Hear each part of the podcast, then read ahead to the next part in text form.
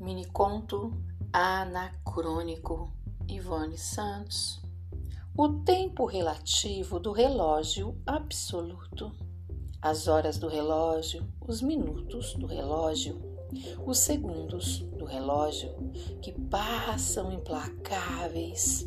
O tempo que corre, o tempo que para, correndo, parado, parado, correndo, corre, para para, corre, e a relatividade do tempo e a convencionalidade do relógio, o tempo flexível, o relógio inexorável, o relógio absoluto e concreto, o tempo relativo e abstrato que passam na velocidade